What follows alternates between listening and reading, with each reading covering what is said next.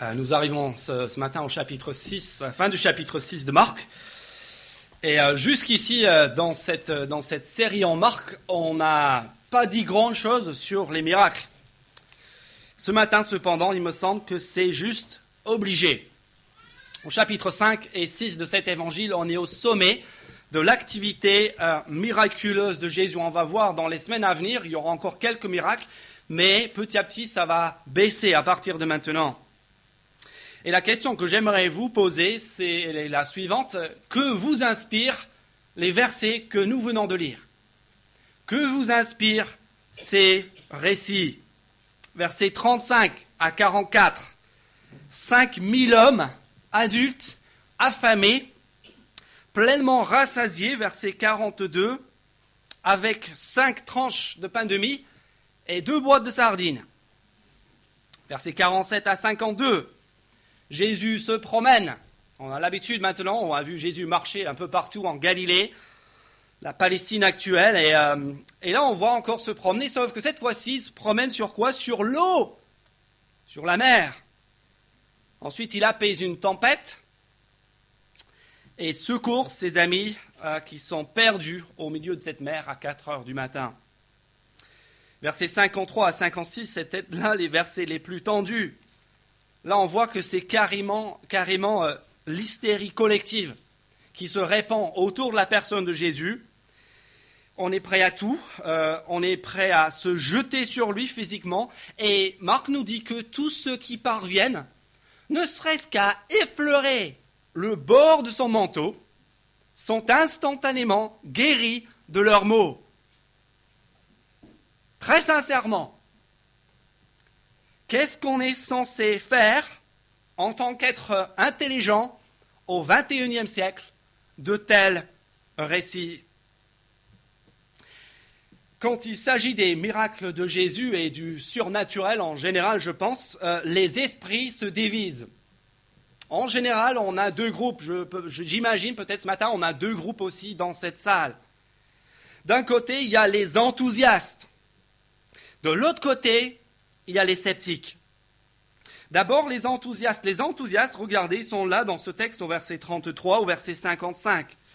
Les enthousiastes, comme les gens au début et à la fin de ce texte euh, en, Marc, euh, sont, fascinés, euh, excités comme jamais par cette puissance spirituelle de Jésus. Ils sont prêts à courir. Regardez, ils courent, verset 33 et verset 55. Ils s'accourent, ils courent à pied dans tous les sens, dans l'espoir d'un éventuel frisson spirituel, de, vivre une éventuelle expérience surnaturelle. Et peut-être que c'est votre cas ce matin. Vous lisez des textes comme ça dans le Nouveau Testament et vous vous demandez, mais, mais pourquoi est-ce que ça se passe plus comme ça en France aujourd'hui? Pourquoi c'est pas ça tous les dimanches matins au Kalinka? On, entend ces histoires de, guérison de masse en Afrique au point qu'il fallait louer un camion pour, pour, euh, pour remporter toutes les béquilles dont les gens n'avaient plus besoin. On entend ces histoires et puis on se dit, mais euh, pourquoi est-ce que Jésus n'agit plus euh, apparemment comme ça dans notre quotidien? On entend parler de telle ou telle église où on peut se rendre et voir de tels prodiges, de tels miracles. Et on se dit, mais ce serait cool de vivre ça, non? Si Jésus me guérissait, si Jésus me faisait voir de mes propres yeux de tels miracles, de tels prodiges. Mais pour les enthousiastes, il y a au moins deux problèmes. Pour comprendre le premier problème des enthousiastes, bah, il suffirait de demander à, l'un de, ces individus qui se dit aujourd'hui détenteur de la puissance de Jésus de se rendre à Saint-Cyprien depuis la place Esquirol euh, sans avoir recours au pont neuf, comme le fait Jésus ici. Ou encore, vous pourriez dire à votre ami malade de venir euh, effleurer euh, juste l'arrière du manteau de l'une de ces personnes sans que la personne le sache pour voir s'il sera guéri de son cancer en phase terminale. Essayez. Essayez. Et je parie que vous allez vite voir la différence. D'ailleurs, dans le texte, remarquez bien que la puissance de Jésus est inégalée même par celle euh, de ces apôtres. Ces apôtres qui viennent euh, au chapitre 6, versets 12 et 13, de chasser beaucoup de démons, euh, de, prêcher et de guérir de nombreuses personnes. Regardez ce que Jésus leur dit au verset 37. C'est la petite blague pédagogique du jour de Jésus. Voilà, ils sont là au verset 30 de notre texte, ils sont emballés, ils racontèrent verset 30 à Jésus tout ce qu'ils avaient fait, tout ce qu'ils avaient enseigné, la puissance dont ils ont été les, détenteurs. Et puis Jésus leur dit, verset 37, mais allez-y alors, allez-y, donnez-leur à manger. Donnez-leur à manger du pain en quantité équivalente à, une année de salaire au SMIC, 15 000 euros de baguette. Donnez-leur à manger puisque vous êtes si forts. Au verset 30, ils sont tellement emballés, ils sont, prêts à se lancer, ils sont peut-être même prêts à, à, dépasser, à dévancer Jésus. Le pauvre Jésus, vous vous souvenez, rejeté à Nazareth, chez lui. Le pauvre Jean-Baptiste, le plus grand prophète de tous les temps, certes, mais décapité, dans les versets qui précèdent notre texte. Est-ce que ce sont les disciples maintenant, les apôtres, qui vont prendre le relais, qui vont poursuivre cette mission et peut-être même dévancer le maître au chapitre 10, on va les voir, ces disciples, se disputer entre eux de qui est le plus grand, de qui aura la plus grande place, qui sera l'individu le, plus influent, le plus puissant. Ici, Jésus orchestre tout pour leur rappeler leur petitesse, leur petitesse par rapport à lui. Vous voyez le premier problème pour les enthousiastes, aujourd'hui comme à l'époque, il n'y a jamais eu et il n'y aura jamais aucune puissance qui arrive à la cheville de celle de Jésus. Deuxième problème pour les enthousiastes et plus grand encore. Et c'est le problème suivant. Si Jésus de Nazareth est venu apporter la guérison, eh bien force est de constater, n'est-ce pas, que tout compte fait, sa venue fut un échec lamentable. Pas seulement parce que tous ceux qui l'a guéri sont un jour de nouveau tombés malades au point d'en mourir, pas, juste parce qu'il y avait des milliers de personnes autour de lui en Galilée à cette époque-là, euh, qui n'a jamais touché, qui n'a jamais guéri, qui sont restés dans leur maladie, mais surtout parce qu'aujourd'hui, à ce que je sache, il y a tout autant de maladies et de souffrances atroces dans notre monde qu'avant la venue de Jésus. Il me semble que les enthousiastes ont mal compris qui est Jésus-Christ. Vous avez déjà remarqué le nombre de fois en Marc déjà qu'on a vu Jésus euh, qui a carrément interdit à ceux qu'il a guéris de parler autour d'eux de leur guérison? Vous avez vu sa, frustration, sa déception lorsque l'hystérie qui est suscitée par le succès de son ministère de guérison l'empêche d'accomplir sa vraie mission. Il, est obligé de se tenir à l'écart dans des endroits déserts. Il ne peut plus rentrer en ville pour faire ce pourquoi il était venu faire, à savoir annoncer le règne de Dieu. Mais peut-être que vous n'êtes pas du tout parmi les enthousiastes, les inconditionnels des miracles et du surnaturel, mais plutôt que vous faites partie des sceptiques. Peut-être que ces miracles, quand vous avez entendu euh, la lecture de ce texte tout à l'heure, cela a suscité chez vous euh, presque un sentiment de mépris. Euh, lire de, tels récits, ça, ça vous fait sourire ou vous fait tout simplement pitié. Vous lisez ça vous vous dites, mais n'importe quoi. C'est du n'importe quoi. Quel délire. Honnêtement, comme, j'entendais même, un, théologien catholique le dire pas loin d'ici, il y a quelques, temps, deux, deux, trois ans maintenant. À propos de ces miracles, il disait, mes amis, il faut sortir de l'enfance. Et on se dit, même avec les théologiens, mais qui peut encore croire à des niaiseries pareilles vous savez, si pour, que moi je croie au miracle, vous savez ce qu'il faudrait? Il faudrait que j'envoie un, là, gros comme une maison, devant moi. Le jour où, Dieu ferait ça pour moi, faisait ça pour moi, peut-être que je reverrai mon, ami, mon avis. Mais tant que cela ne m'arrive pas, euh, je n'ai pas prévu de revoir ma position. Si ça c'est vous, regardez juste un instant un verset très curieux qui vous a peut-être interpellé lorsqu'on l'a lu, verset 52. Verset 52 à la page 649 de vos Bibles. Nous avons ici quelque chose de très curieux. La réaction des disciples de Jésus face au deuxième miracle, l'un des miracles les plus connus même de ceux qui n'ont jamais lu la Bible, le miracle de Jésus qui marche sur les eaux. Et regardez la fin du verset 51 et verset 52. Quelle est leur réaction? Fin du verset 51. Ils étaient en eux-mêmes extrêmement stupéfaits.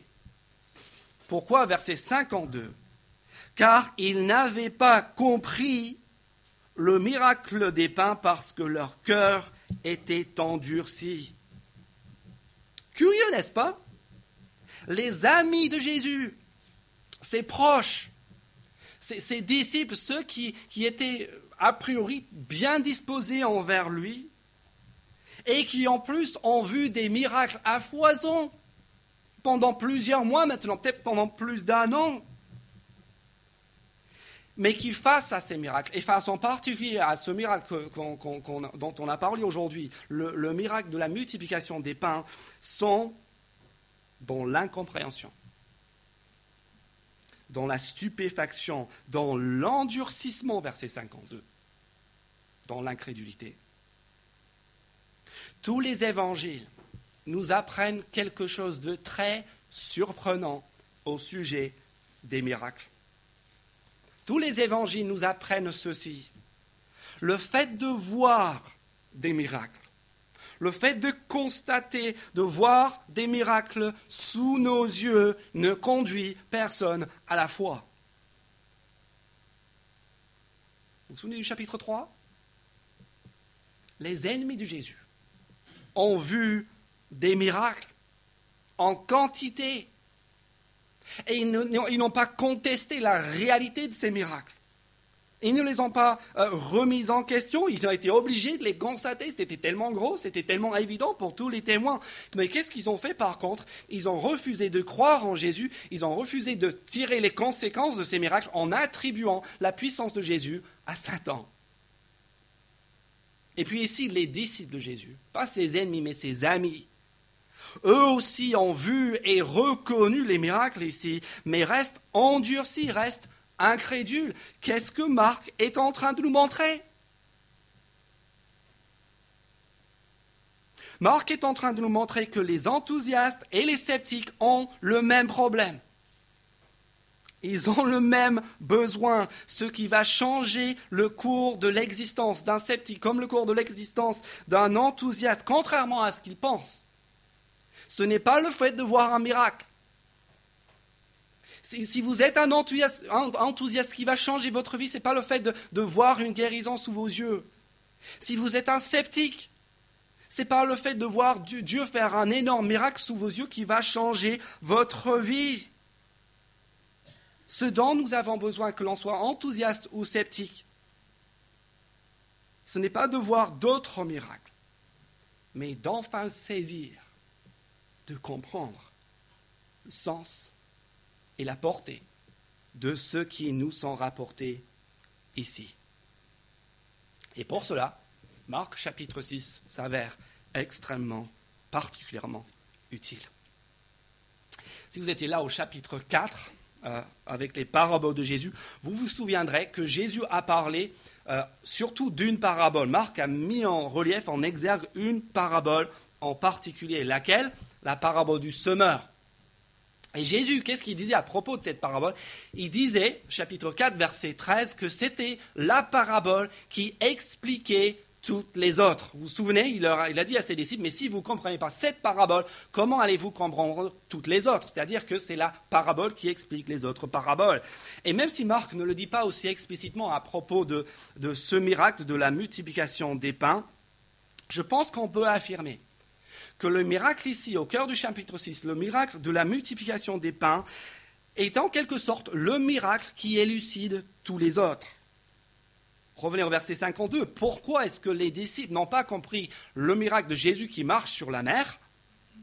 Réponse, verset 52, parce qu'ils n'avaient pas compris le miracle des pains. Sous-entendu, s'ils avaient compris, s'ils avaient capté, euh, euh, pigé ce que Jésus était en train de faire lors de la multiplication des pains, ils auraient compris l'autre miracle, le miracle qui suivait. Et par la suite, on va le voir dans les deux, trois semaines à venir, Marc revient trois ou quatre fois, trois fois dans les versets chapitres 6 à 8, il revient sur ce miracle. C'est le seul miracle dans l'évangile qui va être répété deux fois. On va le revoir au chapitre 8. Et même il revient une quatrième fois plus tard dans l'évangile. Ce miracle, il est central, il est la clé. Et donc voici la question à laquelle nous avons besoin d'une bonne réponse. Quel est son sens. Quelle est la signification de ce miracle? Qu'est-ce que ce miracle est censé nous apprendre sur Jésus? Et si vous n'êtes pas chrétien, vous avez certainement entendu des blagues sur Jésus qui marche sur les eaux, sur la multiplication des pains. On a tous entendu ces blagues. Ce sont des miracles qui sont tellement connus et considérés aussi quelque part comme tellement ridicules par, euh, par des gens qui ne connaissent pas la Bible qu'on a tous entendu parler. Mais même pour les chrétiens, c'est un problème aussi. Moi, pendant de nombreuses années, euh, cette question du sens de ce miracle, de ces miracles, m'a troublé. Si vous avez grandi à l'école du dimanche, Qu'est-ce qu'on vous a dit à propos de ce miracle de la multiplication des pains, du petit garçon qui apporte son casse-croûte bah, Si votre école du dimanche, c'était une école du dimanche pieuse, on vous a dit la chose suivante. Ça montre, n'est-ce pas, que, Dieu peut faire de très grandes choses avec nos petits moyens. Et c'est chouette, non? Même si nous, on n'a pas beaucoup de choses à apporter, comme le, voilà, juste cinq tranches de pain de mie, pain de mie euh, deux boîtes de sardines, Jésus il peut faire infiniment au-delà de tout ce que nous imaginons ou pensons. Éphésiens chapitre 3. Est-ce que c'est faux? Sûrement pas. Mais j'ai quand même un petit doute que c'était le propos du miracle central de l'évangile de Marc. Si vous étiez dans une école du dimanche libéral, ben on t'a dit, comme j'ai lu cette semaine dans l'un des commentateurs, que en fait, le message de ces miracles, le seul miracle qu'il y a ici, c'est un miracle économique. Bah, vous savez bien, à l'époque, euh, ils avaient tous des habits très très longs, on pouvait mettre plein de choses dessous sans que personne ne le sache. Donc, en fait, ce qui s'est passé, c'est que tout le monde est venu là, ils savaient très bien qu'ils avaient passé une longue journée avec Jésus, donc ils ont tous mis leur casse-croûte, euh, deux, trois flûtes, euh, quatre baguettes sous l'autre, voilà. Comme ça, ils sont tous venus. Et au moment de, voilà, de casser la croûte ensemble, ils étaient un peu gênés parce qu'ils ne voulaient pas que le mec à côté, qui avait pris un peu moins, bouffe. Voilà, on a tous vécu ça pendant des pique-niques, n'est-ce pas? Et, euh, et, en fait, le miracle, le miracle, c'est que ce jeune garçon, voilà, dans sa naïveté euh, enfantine, il va, bah, il va, il va sortir, euh, voilà, c'est, son, son, pain de mie, ses sardines, et, et les autres vont être tellement touchés, ils vont dire, ah, il faut, faut qu'on fasse pareil, quoi. Et puis là, voilà, tout le monde est heureux, tout le monde est nourri. Et voilà, c'est le miracle économique. Et donc, la moralité de l'histoire, c'est quoi? C'est voilà, partage ton casse-croûte avec tes copains quand vous partez en randonnée. Et là encore, j'avoue que, euh, que j'ai un petit doute que ce soit vraiment le propos de Marc. On peut quand même faire mieux que ça, n'est-ce pas? D'abord, regardez bien dans les versets 31 à 35, où c'est que nous nous trouvons ici? Où c'est que nous nous trouvons ici? Trois fois en cinq versets soulignés et en, encre rouge. Où est-ce qu'on se trouve? Versets 31 à 35, nous sommes dans un lieu désert. C'est là, Marc précise, c'est là où ces faits se déroulent. Alors réfléchissons un petit instant. Une foule nombreuse, affamée, perdus dans un lieu désert sans rien à manger, regroupés, verset 40, par groupe de 50 et de 100. Si vous avez lu la Bible déjà, est-ce que cela vous rappelle quelque chose? Un pain miraculeux, pourvu par Dieu qui descend du ciel en abondance pour pourvoir aux besoins de son peuple, pour les nourrir. La manne, l'exode, et si le lien vous paraît un petit peu farfelu encore, regardez comment Marc insiste sur ce point au verset 34. Comment est-ce que Marc présente Jésus ici dans ce texte? Qui est Jésus pour son peuple? Verset 34, regardez, quand il sortit de là-bas, Jésus vit une grande foule et fut rempli de compassion pour eux. Pourquoi? Parce qu'ils étaient comme des brebis qui n'ont pas de berger. Et soyez-en certains, il y a ici beaucoup plus qu'une image bucolique, sentimentale et agréable à voir. Parce que avant d'être les paroles de Jésus, ces paroles du verset 34 étaient d'abord celles d'un autre berger, dans un autre lieu désert, avec un autre peuple qu'il a dû nourrir. Et en fait, cet autre berger, qui a d'abord prononcé ces mots est tellement connu que vous connaissez tous son nom, même si ce matin c'est la première fois de votre vie que vous ouvrez une Bible, vous avez entendu parler de ce berger, il s'appelle Moïse. Et à la fin de sa vie, à la fin de sa vie, euh, en Nombre, quatrième livre de la Bible, en Nombre, chapitre 27, versets 16 et 17, voilà ce qu'il dit, voilà la requête qu'il adresse à Dieu à la toute fin de sa vie. Écoutez bien, Moïse dit, voilà sa prière, voilà sa demande que Jésus cite ici. Il dit que l'Éternel, le Dieu qui donne souffle, le souffle à toute créature, établisse sur l'assemblée un homme qui sorte et rentre à leur tête, qui les fasse partir en campagne et en revenir afin que l'assemblée de l'Éternel ne ressemble pas à des brebis qui n'ont pas de berger. Et comment est-ce que Dieu lui répond? Aussitôt, dès le verset suivant, Dieu répond à Moïse en lui envoyant un Josué, ou si vous voulez son nom en grec, un Jésus. Quel est le message de ce miracle? Qu'est-ce qui nous apprend sur Jésus? Voilà ce qui nous apprend sur Jésus. Il nous apprend que l'homme que nous avons face à nous ici dans ce texte n'est rien d'autre que l'accomplissement de toutes les promesses de Dieu pour le salut de son peuple.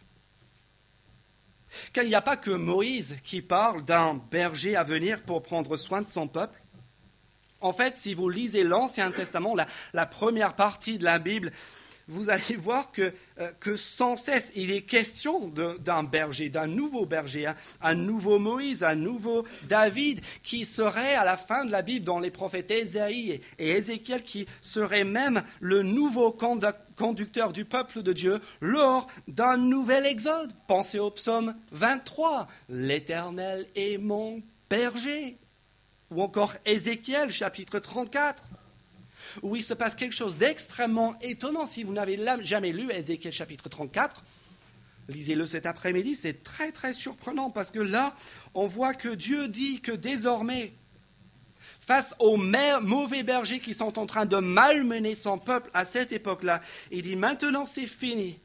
Ça n'a pas marché avec Moïse, ça n'a pas marché avec David, vous savez ce que je vais faire? Je vais maintenant, je vais venir moi-même.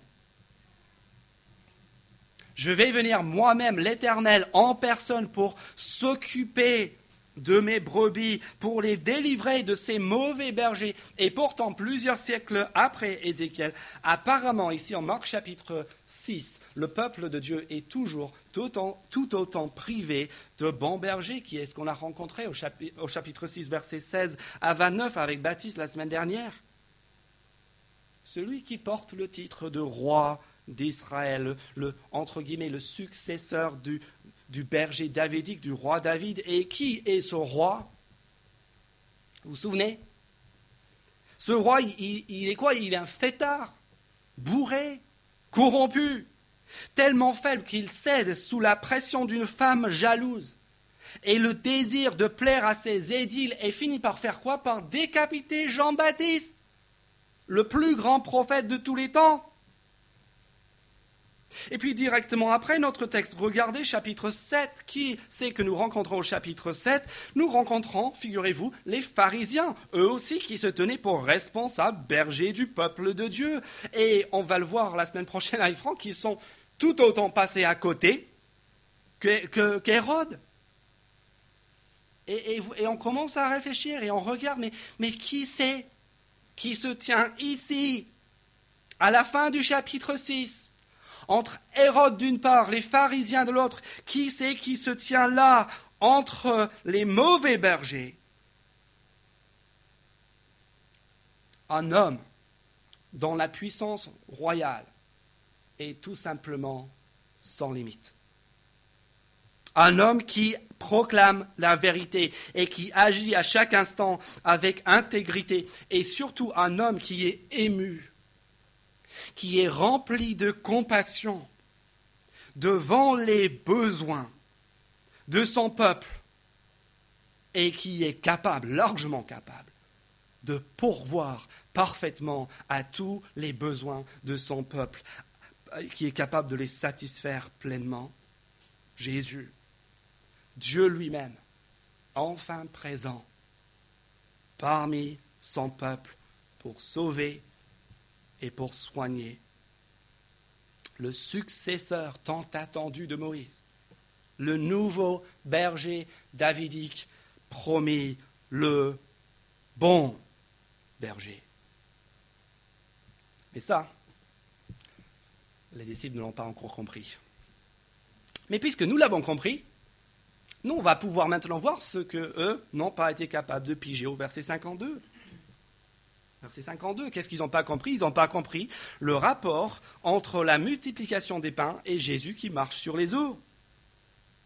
Alors, où c'est, réfléchissons, où c'est que Dieu a sauvé son peuple à l'aube, comme ici, de manière spectaculaire pour la première fois? Où c'est que, le peuple de Dieu était en péril? Avant d'être en péril dans le désert, dans le lieu désert, bah, ils étaient en péril, en danger. Ils avaient besoin de délivrance. Pourquoi? Pour traverser la mer. Regardez le verset 48. Vous avez remarqué le, détail assez étrange encore à la fin du verset 48 les pauvres disciples sont là, à bout, ils sont en train d'essayer, euh, euh, contre un orage, contre un vent contraire, à traverser la mer. Sont désespérés. Au bout, d'une nuit, essaient vainement à, à traverser la mer. Et quand Jésus vient enfin à leur secours, au lieu d'intervenir directement, qu'est-ce qu'il fait à la fin du verset 48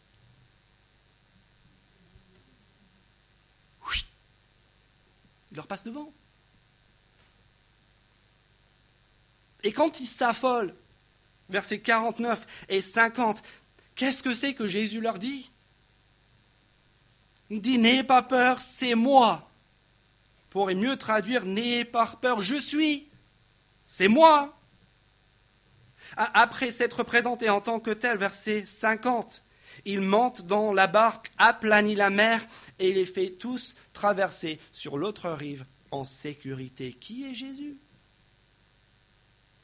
Qui est ce Jésus? Ben, il, est celui qui s'appelle Je suis, celui qui est l'Éternel, Yahweh qui se révèle comme tel. À qui? Mais à Moïse. Juste avant l'Exode, le, Dieu qui sauve son peuple à travers la mer, qui pourvoit leurs besoins dans le désert, c'est ce Dieu qui s'appelle Je suis, c'est Yahweh, celui qui est, celui que, qu'on traduit dans la Bible en français comme l'Éternel. Qui est Jésus donc?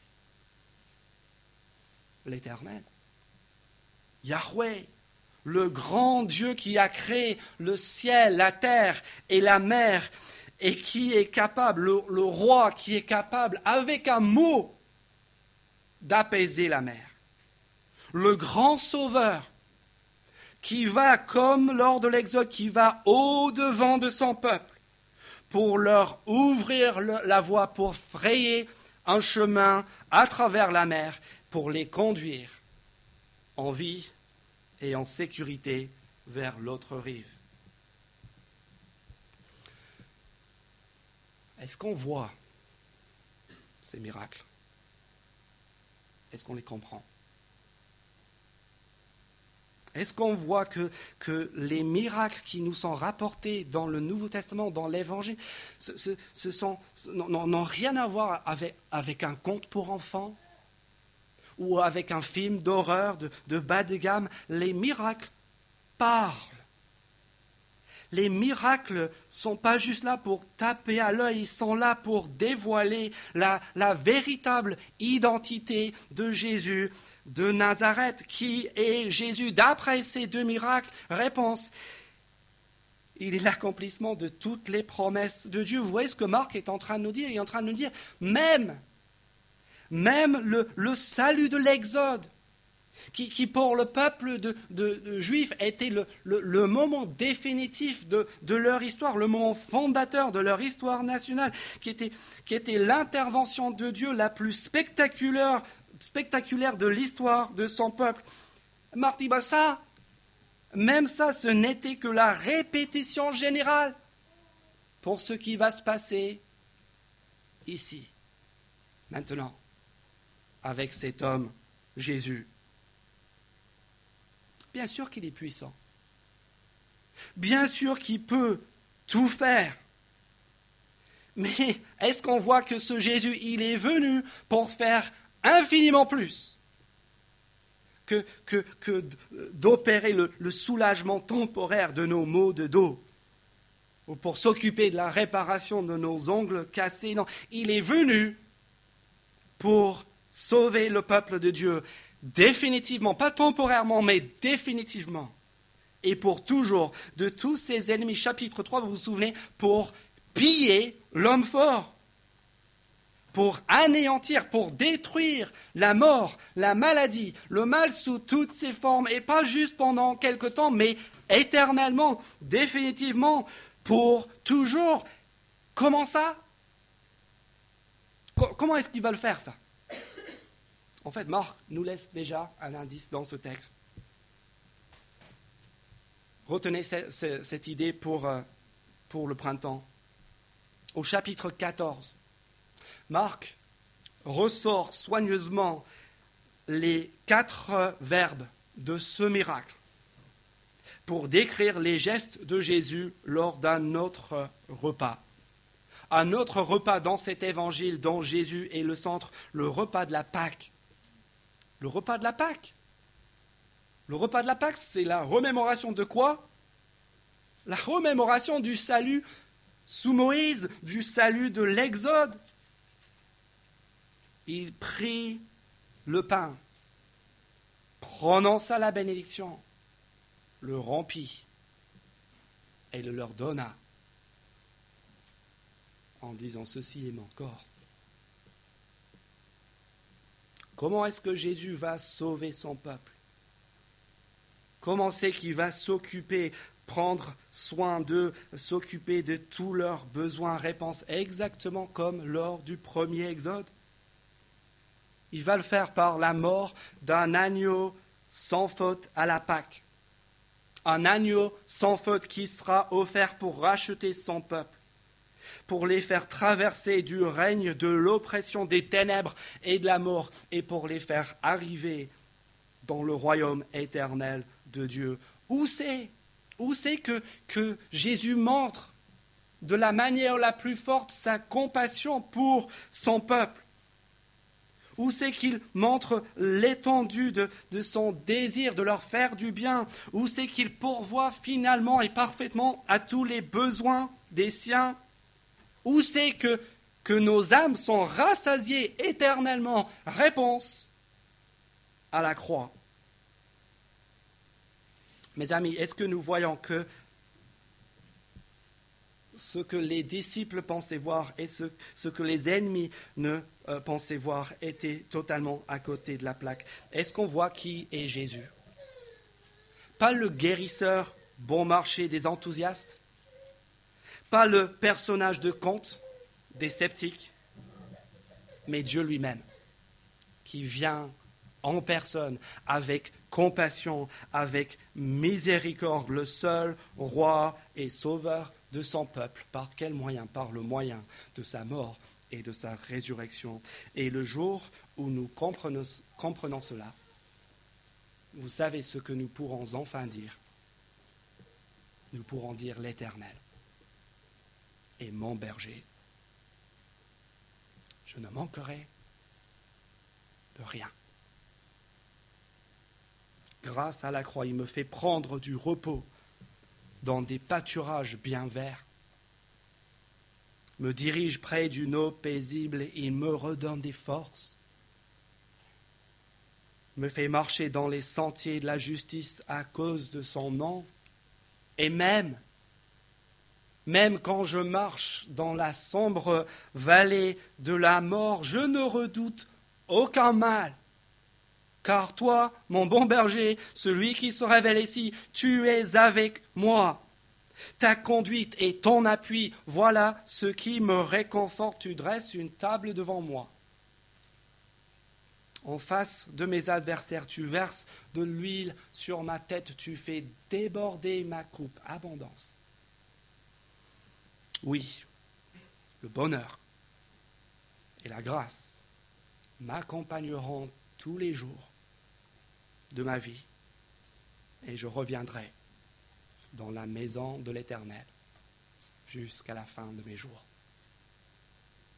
Courbons nos têtes quelques instants.